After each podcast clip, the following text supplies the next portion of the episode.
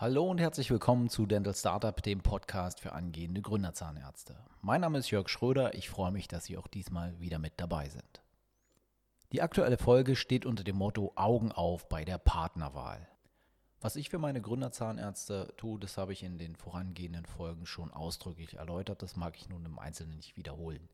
Dennoch ist es wichtig, äh, an der Stelle den aktuellen Fall, der mich jetzt gerade eben umtreibt, nochmal aufzugreifen. Was war passiert? Hier ist eine Zahnärztin auf mich zugekommen, ähm, die bemerkt hat, dass kurz vor Startschuss der ersten Bauarbeiten doch eklatante Mängel in der bisherigen Planung vorlagen. Und nun war sie auf der Suche nach jemandem, der die Fäden zusammenhängt. Also ist genau das, was mein Kerngebiet ist.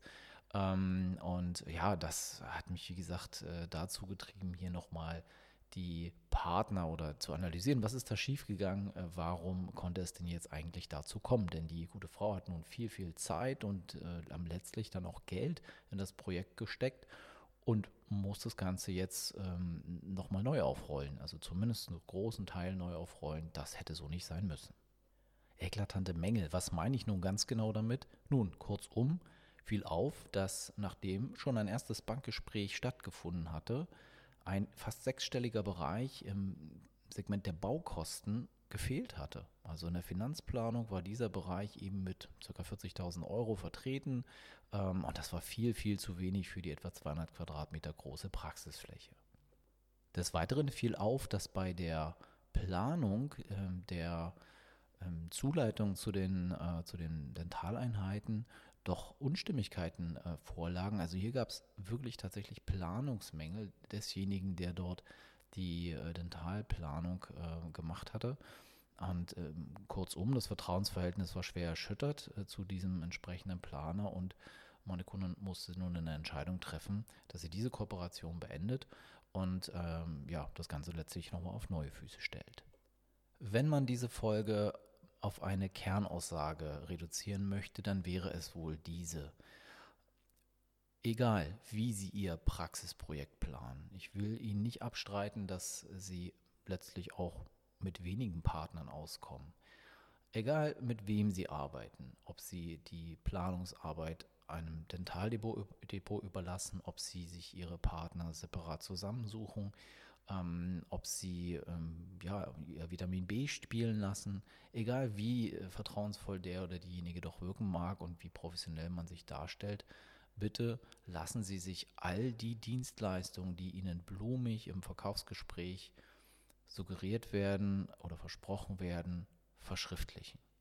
Denn nur das ist das, worauf Sie sich im Nachgang verlassen können, es muss ganz klar geregelt sein, welche konkreten Leistungen Sie von den jeweiligen Partnern erwarten dürfen. Was passiert, wenn diese Leistungen in der Art und Weise nicht erbracht werden? Wie können entsprechende Kontrakte auch wieder beendet werden? Und welche finanziellen Verpflichtungen ziehen die einzelnen Leistungen denn ganz konkret nach sich? Denn schnell entpuppen sich ähm, eigentlich gut gemeinte Ansätze hier als Kostenfalle. Ich will da zwei Beispiele bemühen. Zum einen nochmal konkret auf das ähm, Thema von vorhin. Ähm, hier war es so, dass äh, ein Dienstleister mandatiert wurde, der so eine Art Makler für verschiedene Depotdienstleistungen war. Er hat halt einen ähm, Strauß an Möglichkeiten geboten und hat gesagt, was braucht ihr denn? Ein, ein, konkretes Depot, die euch dann die Planung versprechen. Wir organisieren euch einen Planer, wir organisieren euch das Gerät hier an der Stelle besonders günstig, die Einheit an der Stelle besonders günstig, den Marketingmenschen an der Stelle besonders günstig. Ähm, und das Ganze ist dann für sie ein rundum sorglos Paket. Zumindest war das das, was bei meiner Kundin so angekommen war. Ja, am Ende des Tages hatte man dann letztlich einen Planer, der nicht abgeliefert hatte und der vorliegende Vertrag des Planers, der im Grunde genommen ein angebundener Planer an ein Depot war, ich rede hier von der architektentaltechnischen Planung, von der baulichen Planung, ähm, war mit einem Vertrag fixiert, also es gab einen konkreten Vertrag, der allerdings auf die Kernleistung des Dentaldepots, für das er tätig war, ausgelegt war. Ja, und das besteht ja nun mal im Kern darin, Einheiten und Ausstattung und Verbrauchsmaterial für die Neugründung zu liefern. Ähm, aber die reine Planungsleistung war in diesem vorliegenden Vertrag gar nicht, gar nicht beinhaltet. Ja. Ähm, schon mal ziemlich schwierig. Will man nun die Zusammenarbeit beändern, verändern, äh, beenden. Wie, wie, wie, tut man das? Es ist an der Stelle nichts geregelt gewesen, was auch darüber Ausschlag, Auskunft gibt, was passiert, wenn man im Prozess eben unzufrieden ist mit den Leistungen und die Sache beendet. Ja. Konkret wird es nun Ärger nach sich ziehen, und ja, die Karten stehen für die Auftraggeberin eher schlecht, dass sie dort finanziell schadlos aus der Sache herauskommt, auch wenn sie nun viel Zeit und Energie in das Projekt investiert hat und es in der Art und Weise nicht zum Tragen kommen kann. Häufig ist das Dentaldepot relativ früh bei Ihnen. Und auch hier gilt es zu beachten, dass das Dentaldepot ein Händler von Dentaltechnik ist im Kern ein Service-Dienstleister ist, wenn die Praxis steht und dann die Technikeranbindung gegeben ist, ähm, beziehungsweise auch ein Lieferant von Verbrauchsmaterialien.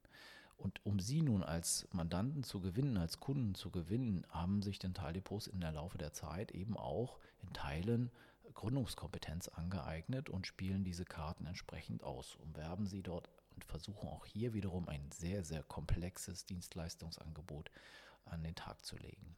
Nicht selten funktioniert das mit einer Verrechnungsoption. Hier wird also die dentale Planung oder auch gern die komplette Praxis, Design, technische Planung angeboten ähm, und im Gegenzug dann gegengerechnet, wenn Sie in bestimmten Größenordnungen Dentaltechnik beim Depot einkaufen. Das ist insofern auch in Ordnung, wenn Sie es genau wissen ähm, und auf was Sie sich einlassen. Also sprich, wenn auch hier ein Vertrag vorliegt, der genau offenlegt, welche Leistungen dürfen Sie wann vom Detaildepot erwarten und welche eben explizit nicht und was passiert, wenn Sie diese Zusammenarbeit beenden. Sinnvollerweise müsste das dann so ablaufen, dass Sie die Planung doch bezahlen dürfen, aber dann frei sind und sich einen anderen äh, Lieferanten für ihre Dentaltechnik ähm, suchen. Denn das kann ja schon eine gewisse Abhängigkeit nach sich ziehen, wenn Sie wissen, okay, wenn ich äh, jetzt äh, die, die Planung zwar gut finde, aber einen günstigeren Anbieter habe, dann muss ich eben doch die 10.000 Euro vorstrecken. Ähm, das ähm, ja, kann natürlich eine gewisse Bindung angehen.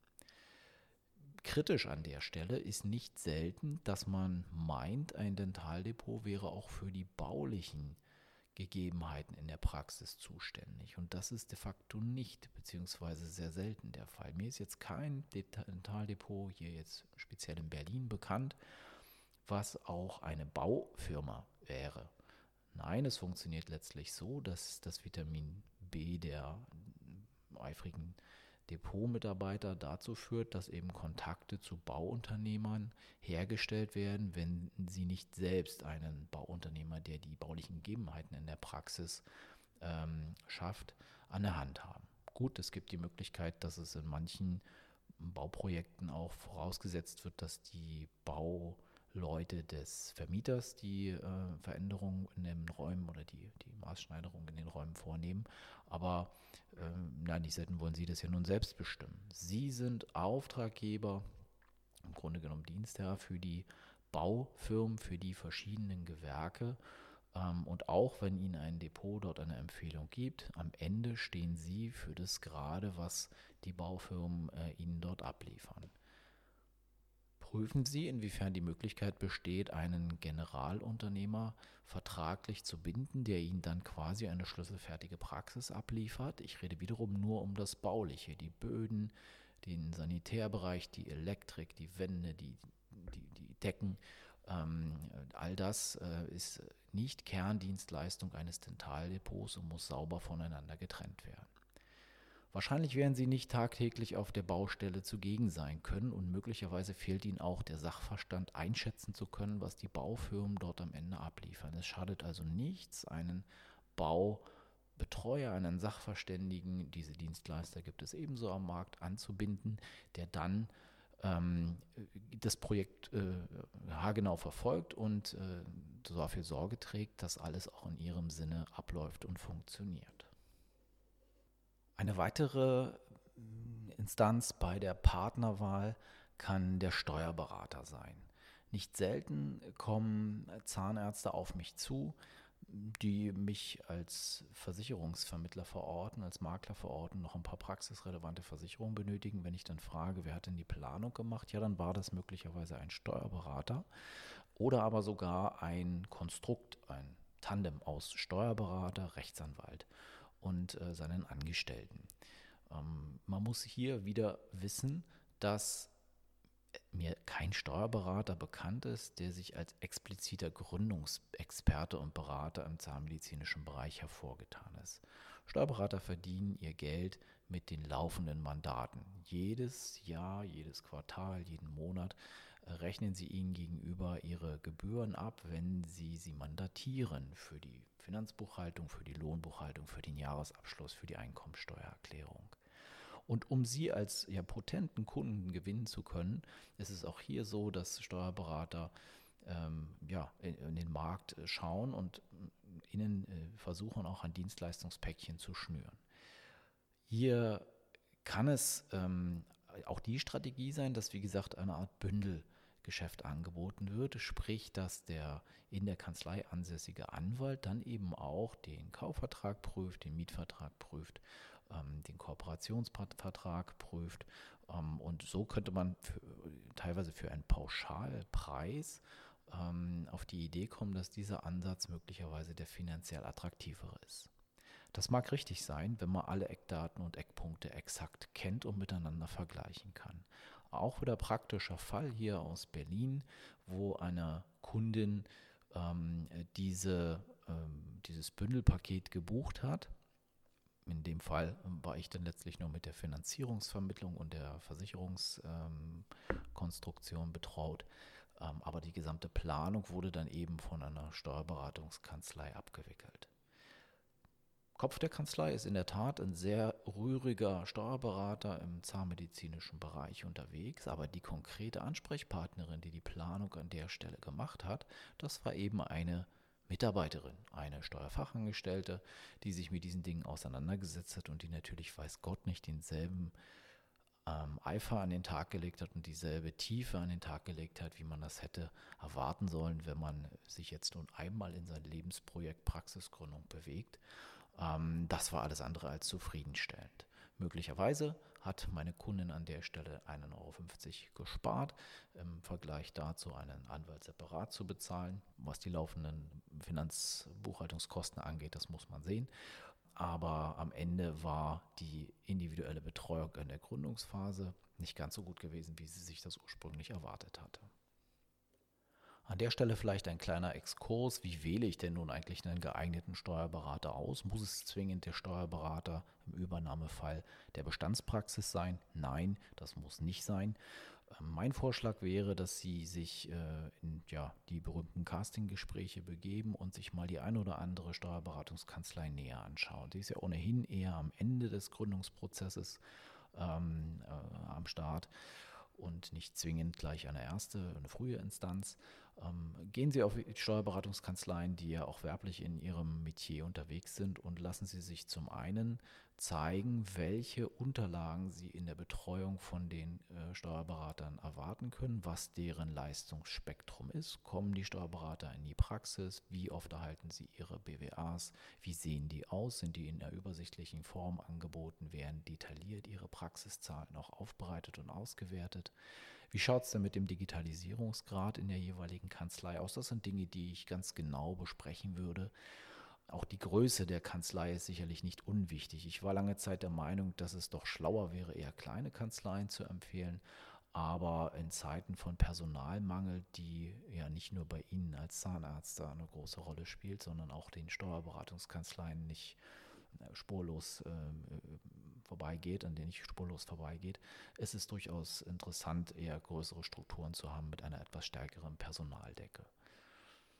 Am Ende des Tages wird es Sie interessieren, was zahle ich denn nun für meine Dienstleistung und um hier nicht Äpfel mit Birnen zu vergleichen, empfehle ich mir mit Ihrem Finanzplan ähm, aus Ihrem Finanzplan hervorgehenden Zahlen beim Steuerberater aufzuschlagen, dem letztlich zu sagen, okay, das ist meine Umsatzplanung, ich rechne mit folgendem Gewinn im zweiten Geschäftsjahr was sind bei diesen Parametern, also der Personalstab wäre noch wichtig, wie viele Mitarbeiter haben Sie für die, für, äh, für die Lohnbuchhaltung, mit welchen Kosten habe ich denn jetzt hier an der Stelle zu rechnen?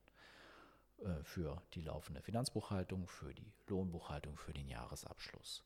Darüber hinaus erfragen Sie noch, welche Zusatzkosten sich ergeben, ob der Steuerberater eher Pauschalen abrechnet oder äh, in welchen Bereichen er sich äh, bewegt. Es gibt eine Gebühren, äh, ein Gebührenverzeichnis für Steuerberater. Ähm, dort werden sich viele Kanzleien im Raum der Mittelgebühr bewegen. Damit wäre das Ganze in etwa vergleichbar. Aber fragen Sie ganz konkret nach und vergleichen Sie exakte Zahlen. Hier arbeiten wir uns weiter an den Partnern ab. Äh, eine nicht ganz unerhebliche Kostenposition ist sicherlich Ihr Ansprechpartner in Sachen Marketing. Auch hier ist es extrem wichtig, nicht Äpfel mit Birnen zu vergleichen.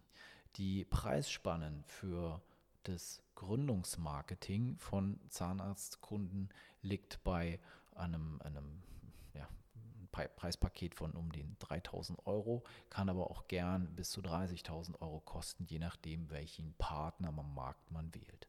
Und natürlich liefert derjenige, der 30.000 Euro abruft für seine Leistung, äh, nicht das gleiche ab wie ein Bekannter, der möglicherweise für ein kleines Geld Ihnen die Website programmiert. Ähm, also auch hier fragen Sie explizit ab, welche Leistungen stecken denn drin in dem Paket und schauen Sie bitte verschiedene Partner an der Stelle an. Denn der Marketingdienstleister ist bitte nicht nur der, der Ihnen einmal die, die, die Website baut, sondern der langfristig an Ihrer Seite ist im Optimalfall. Denn Sie haben ja nicht so wahnsinnig viele Stellschrauben, Patienten auf sich aufmerksam zu machen und äh, zu gewinnen. Aber Marketing ist definitiv ein scharfes Schwert, das äh, nicht ungenetzt sein möchte. Und äh, dementsprechend vergleichen Sie. Ein eingespielter Partner in dem Bereich ist sicher Emmanuel Cree und die Firma Praxiscom, mit denen wir doch viele Projekte gestaltet haben. Er hat ein Preisspektrum, wenn ich dort die ähm, Marketingkosten des ersten Jahres einplane, zwischen 10 und äh, ja, 18.000 Euro. Das ist sicherlich kein Kleingeld.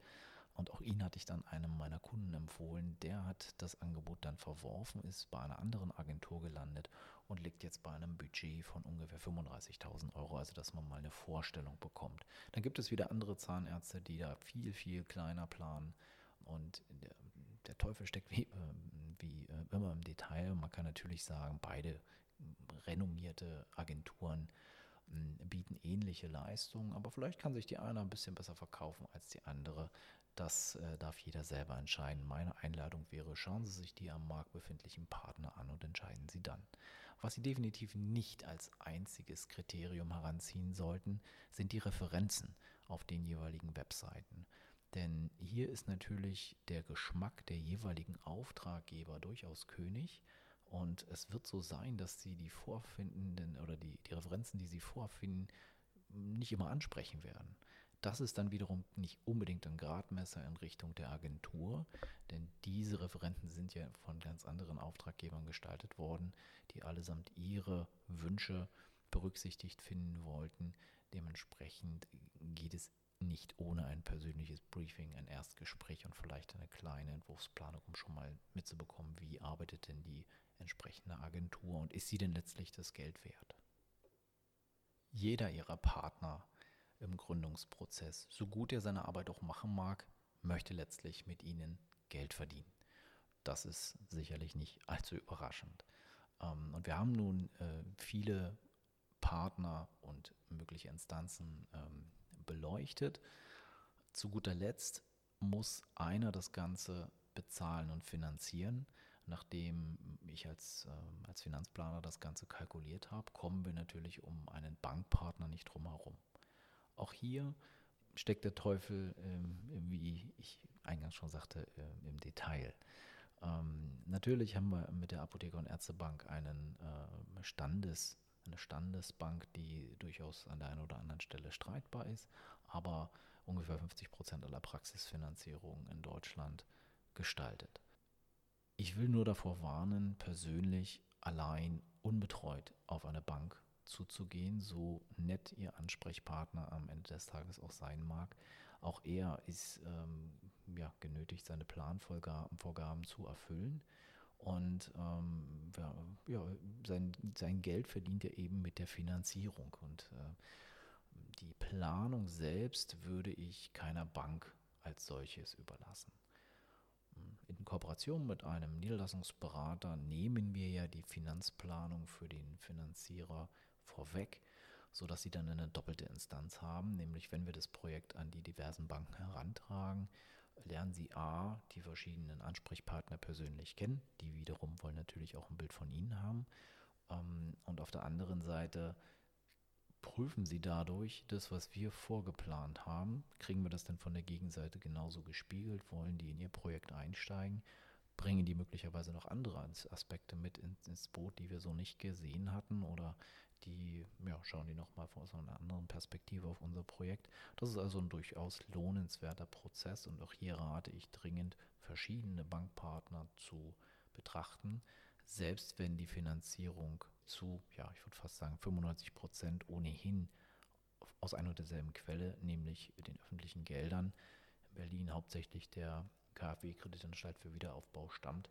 Dennoch müssen sie natürlich tagtäglich mit ihrem Bankpartner, den ich nicht ersetzen kann, der genau wie der Versicherer eines meiner Werkzeuge ist, ähm, umgehen. Damit haben wir im Grunde genommen den Sechsklang der relevanten Partner in dieser Folge beleuchtet. Zeit an der Stelle also das Ganze nochmal zusammenzufassen.